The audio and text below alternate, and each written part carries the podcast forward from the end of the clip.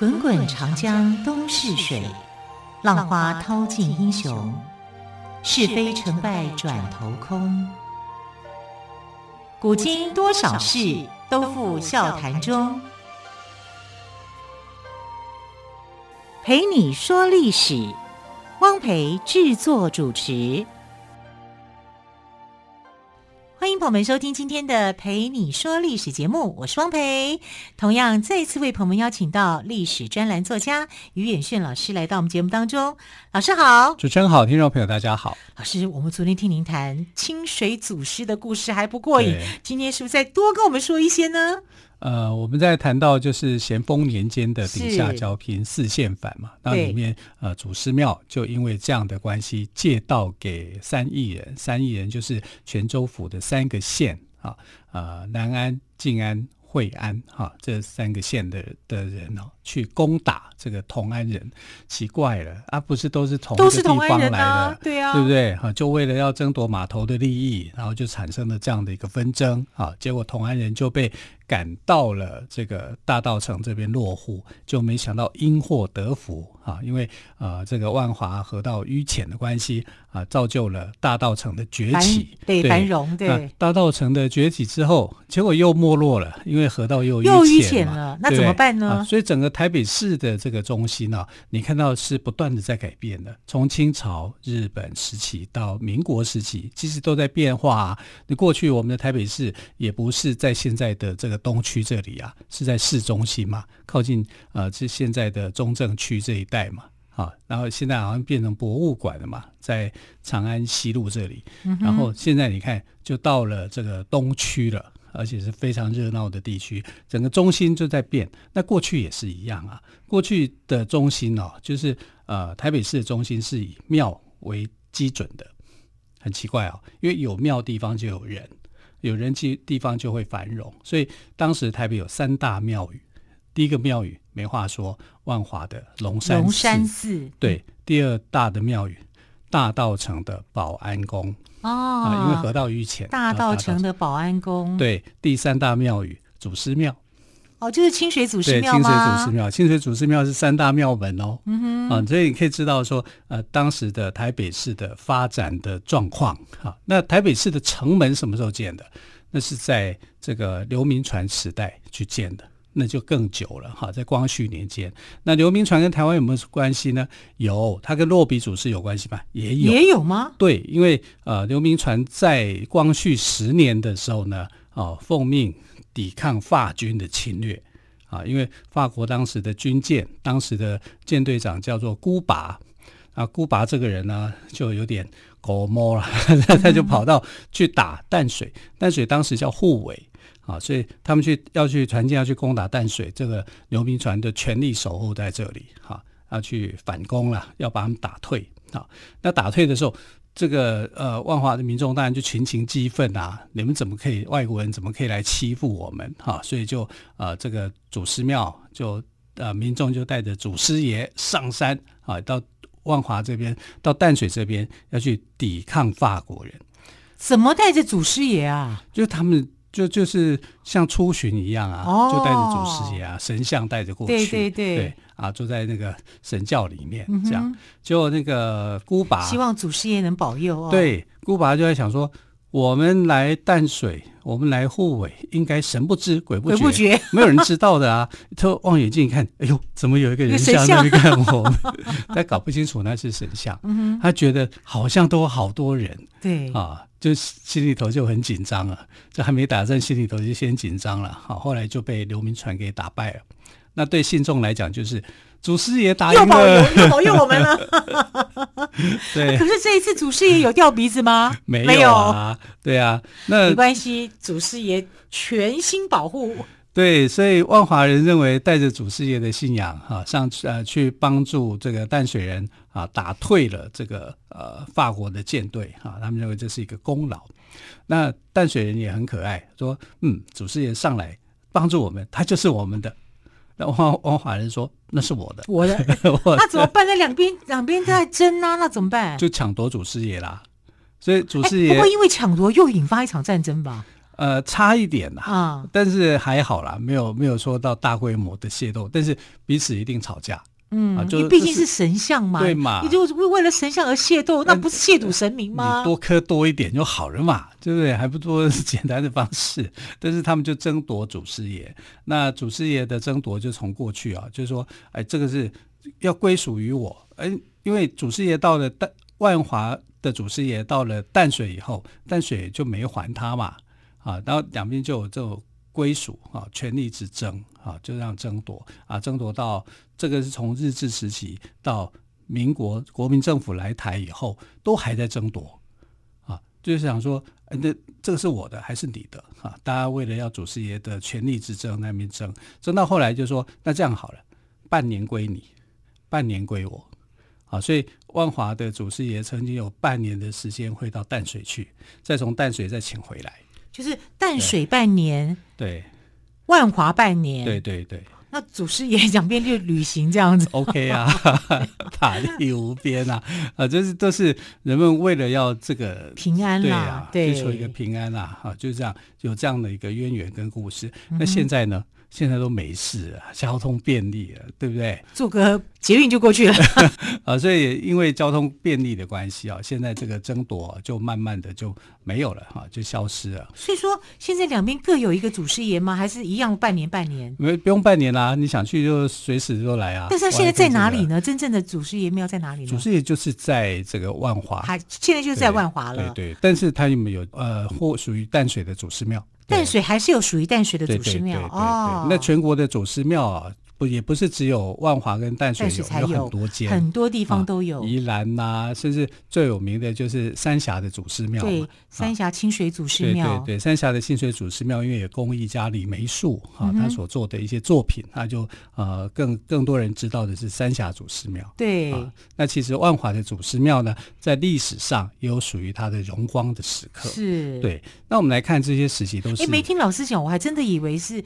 应该是在三峡哎、欸，听老师讲这一段历史才知道，原来万华才是发基地。对，你算是发基地吗？呃，应该就是说，呃，安溪人带着信仰啊、嗯，来到台北这边发展，在蒙甲这个地区发展的时候、嗯、遇到的这些情形。情形。那当然、这个，祖师爷都有不保保护。对啊，安溪人也不是说只有来台北啊，嗯、来台湾来到万华这个地方，他们。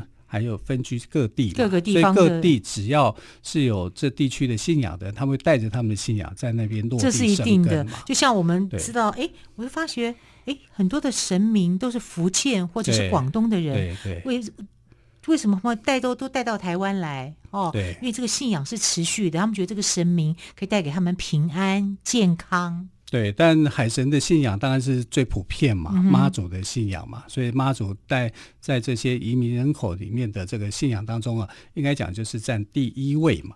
啊，还有医生的信仰，就是保生大帝的信仰啊，也是很高的啊。那其他各地的信仰其实都有，广泽尊王啊啊，或者三山国王啊，还有我们现在所讲的呃清水祖师啊，对，都有各有各的信众。对对对，哈，他也都会保护众人的啦。是的，那。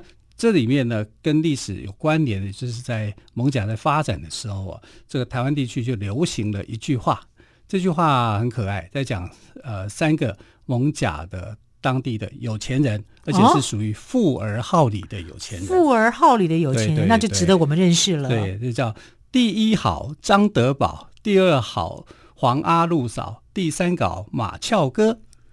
啊，这样的事迹就流传在啊北台湾地区。那张德宝，你会想说，嗯，是不是姓张名德宝？我听这样，我好像好像在讲相声的样子啊。第一好张德宝，第二好黄阿路嫂，第三好马俏哥，啊，这就没有押韵了。呃，对，这个呃张德宝是一个商号的名称，是对，他也不姓张，呃，他他是一个商号的名称，呃，他姓张，但他不叫做德宝，呃，德宝。德宝是一个商号的名称，是啊，那商号的主人呢叫做张炳鹏。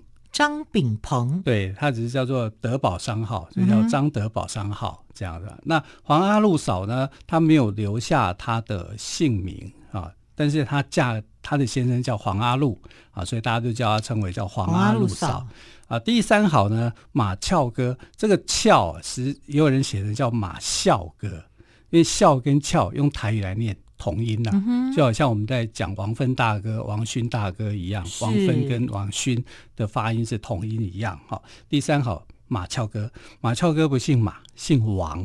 王啊，那又为什么叫他马翘哥呢？马翘哥是他的这个外号，也是上号，对对对，上号吗？不是，是他的外号，外号，他的小名啊，嗯、哼哼啊他的小名还蛮多的，他还有叫王阿老，因为他姓王、嗯、啊，叫做王泽正。则就是规则的则，振作的振，那还是翘哥好了，他 比较帅。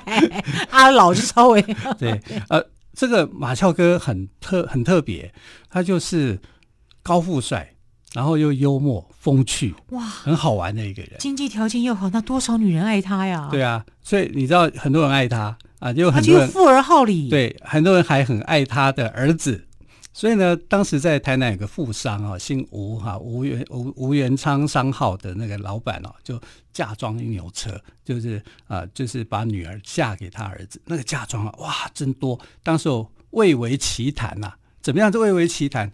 你知道古代的嫁妆是用牛车一箱一箱这样子，一车一车这样带，他那个嫁妆放眼望去看不完，看不完的牛车，一眼看不完。对啊，天哪！哇，那那个家世也是很好的啊。什么嫁妆一牛车？他嫁妆就整批牛车了，就嫁过去了。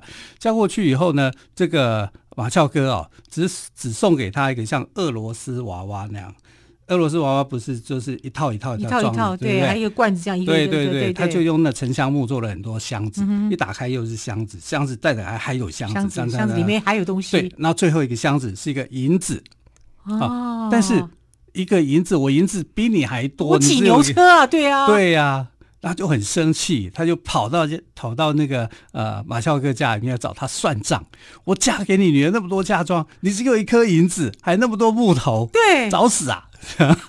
你诚意在哪里？对，好，到底这个结果如何呢？这个我们我们再请于老师来告诉我们。好的，我们先休息一下喽。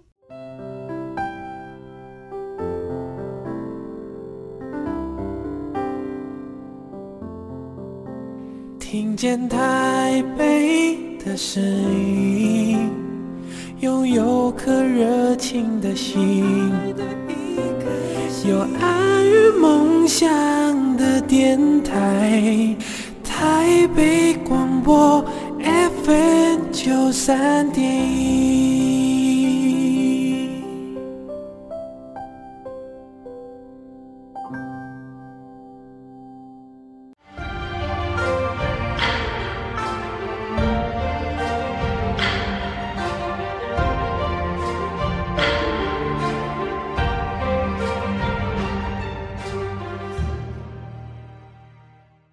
你说历史节目，我是汪培。今天特别来宾，历史专栏作家于远炫老师，特别继续就清水祖师的故事来跟我们做分享哦。那么，老师，你刚刚有听到提到这个第一好张德宝，第二好黄阿禄嫂，第三好马俏哥。对，我们看到这个马俏哥啊、他因为。风趣多金，其实很多人很喜欢他，但是他已经结婚啦，那怎么办？那只好喜欢他儿子啊。当时在台南有个姓吴的富商，这富商也很有名，叫吴吉甫。吴吉甫有个小名叫吴阿超，阿超啊，抄写公文的抄。那这个马翘哥也有一个小名，马翘哥就是他的小名，他的本名叫做王泽正。那他们两个人呢，就结为亲家的时候呢，就发生了这个。呃，嫁妆一牛车，哇！我这么有诚意，对不对？嫁妆万牛车，好几牛车这样送给你，啊、结果你只送给我一个大箱子，神香木做的箱子，然后这神香木里面打开以后还有箱子，再打开又有箱子，最后一个小箱子是一个银子，银子我没有嘛，你拿银子来压死我，嗯、所以他就非常的生气，到他们家要兴师。我几牛车的嫁妆。对啊，还抵你一个小银子啊！对啊，他就心有不甘嘛，心有不甘以后呢，就问他：“你也是有钱人，我也有钱人，我门当户对。结果你送的这什么东西给我啊？”要问罪的时候，他们家王哲正的家里面已经准备好了黄金、白银、翡翠、玛瑙几百样的东西给他。他看到以后。哇，心里头很高兴，因为就相当于这个嫁妆全部就回来。那他为什么要这么做？他是要他来嘛。所以台湾人就有一句话说，叫做“气死吴阿超，笑死王阿老”。啊，就是他们之间的这个有趣的故事了。嗯，对，但他后来还蛮温馨的啦。对对对，他就是幽默嘛，去捉弄他嘛。嗯、但这个所谓的第一好、第二好、第三好，其实都好。他们每个人都是富而好礼的人哈，不是那种说啊、呃，好像为富不仁那样，不会啊。尤其是第一好哈，就是张炳鹏啊，叫张德宝，德宝商号，德宝商号是赚了很多的钱。那他怎么样赚钱呢？跟海盗有关，跟蔡牵有关。诶我们曾经蔡牵，我们讲过他的故事，对，我们讲过他嘛，他就是那个时期的一个海贼王嘛啊。然后那个时候呢，他要去攻打的时候，大家都听听到蔡牵的名字都很害怕。那其实当时他们的。商商人，因为他是做海运海船啊，但是商人呢，在船上面都有拜妈祖，啊，就是在船岸上面都有拜妈祖。结果蔡牵一跳进他的这个商船的时候呢，就看到张炳鹏一直在那边拜，一直在那边拜啊。原来他把妈祖放在比较下面的地区，然后就他就看到说，哎，张炳张炳鹏怎么一直在对他敬礼？他就觉得说，哎呀，这个人怎么样，有义气。我进来，你还会欢迎我？那其实他是在拜拜妈祖保佑，他不是拜蔡蔡蔡仙。那蔡仙就以为他在拜他，拜他自己，他心里头就很高兴，然后就跟他说：“哎呀，你是你是什么？是谁啊？是哪一家商号的、啊？”他说：“啊，我是这个德宝哈德宝商号的啊，啊，我姓张。哎呀，我夫人也姓张、嗯、啊，所以他就把他的夫人拉个关系，就就拉过来，就说这个。”你们以后从此认亲戚好了，就就两个人就认识了。那认识了以后，他他的太太当然很高兴啊，嗯、对不对？有一个大商人，对，跟他攀亲结戚嘛，啊，他就很高兴。他说：“来送你一个妈祖旗，以后你这艘船勉强。” 妈祖是很有用的，对呀、啊，信妈祖拜妈祖，然后得到妈祖的保佑。啊。对张德宝来讲，他就是这个，可能他平常做好事做很多，但是要是发生什么事，邻里有什么困难，修修桥造路，还有这个啊、呃、安慰生病的，行善的人，事情他都愿意做，是好事他都争着抢着去做、嗯、啊。所以呃，张德宝，所以有一句话，我觉得还真的很对耶，对，积善之家庆有余，我觉得真的是真的呀。是，所以他反而因为这样子认识了一个大强盗，那个大强盗不但没有杀害他全家，反而跟他攀亲带故、嗯、啊，然后就保佑了他啊，因为妈祖保佑啊，他就信奉妈祖啊，所以是第一好张德宝，张德宝做的好事非常的多，所以在艋舺地区，大家想到说一个大善人，你就会想到就是张德宝商号啊。张炳鹏这个人啊，那张炳鹏为什么会心地那么好？因为他从小父母就已经过世了，他无父无母，自己长大，跟着那个哥哥啊，哈，跟跟着哥哥一起努力的，所以他知道说这些穷苦人家过的是什么日子，所以他非常非常珍惜他，因为这样子经商发财，然后他就是要去照顾他的邻里，这个人真的了不起啊！但马翘哥也是这样，马翘哥啊，他。只是他个性很幽默，很洒脱啊，是呃，艋舺地区的人认为说，这英雄豪杰像这样子。我都开他朋友玩笑了，你看。那黄阿路嫂呢？就比较第二好黄阿路嫂，我就想认识一下了。那黄阿路嫂，她是其实她是比较辛苦的，而且呃，女性在当时地位很低。她像谁呢？她像曾曾经有过一个大陆剧在讲周，哦，那年花好月正圆的周莹，对。其实她跟周莹的故事是很像，就像。可是周莹把商号经营的很成功哎。对，她也把商号经营的很成功啊。她的这个丈夫叫黄阿禄，但黄阿禄很早就过世了，所以呢，黄阿禄留下来的这个事业是。黄阿路嫂的经营，而且黄阿路嫂的名字、姓名都没有留下来啊，所以我们只能这样称呼她，叫黄阿路嫂。那黄阿路嫂反而是把先生去世之后留下来的家族的产业做得非常好。妈，那天生有经商头脑。对，因为他们在做木材工厂，好，做木材工厂里面，这是需要有很多的专业跟体力的。然后那些呃木材工人都听他的。哎，一般来讲啊，你进入到这个专业领域，你是会被欺负的，但是他就学。把他学会，然后把经商的方法给推出去，他反而是在他黄阿路嫂在的时候，比他的先生赚的钱还要多。多然后他不只是赚了钱，他还把这个赚的钱去回馈给乡里啊。哦，对于这些人我都好敬佩哦。对，所以黄阿路嫂为什么说他好？第一个，他是守贞守节，所以现在愿意帮助别人。对，然后现在又不是有个黄氏家庙嘛？对，因为那个黄氏家庙其实就是黄阿禄嫂的这个，因为他赚钱以后、嗯、啊，他因为他们家也是信奉妈祖，就觉得说妈祖在保佑他们，保佑他们啊，所以他赚了钱以后就盖了一间四合院啊，后来这个四合院就变成了黄氏家庙啊，但家庙里面有没有黄阿禄嫂？没有。因为她是女性，哈，所以女性那个时候被排除的，她是非常非常的可怜，就像周莹一样啊，周莹也是被排除的，啊，虽然她为呃他们家做了吴家嘛，做了很多的努力，哈，可是最后的结果反而是这样，因为那个时代重男轻女，那黄阿路嫂也是这样，啊，在那个时代重男轻女的时代里面呢，他没有受到对同等的这个呃待遇，对他来讲是。不对的，可是老百姓都感念他，所以有这样的一个称呼。第二好是黄阿鲁嫂，无私的奉献。那他原来的那个旧宅，旧宅里面，因为他信奉妈祖嘛，那信奉妈祖的时候，他就不是要把旧宅搬到新宅去嘛，他就要请神啊，因为啊家里面供奉的这个妈祖说，哎，你是不是愿意跟我们一起到新的宅院去？结果呢，妈祖说我不要，我要留在这里。真的啊？他们是宝贝吗？对，对啊，宝贝啊！啊，你宝贝都不成杯啊，他就不愿意啊，就是妈祖不愿意离开，好跟着他到新的地方。他认为说新的地方就是你的新的地方，我还是在这里去守护。所以黄阿路嫂的旧宅啊，后来就变成了妈祖庙。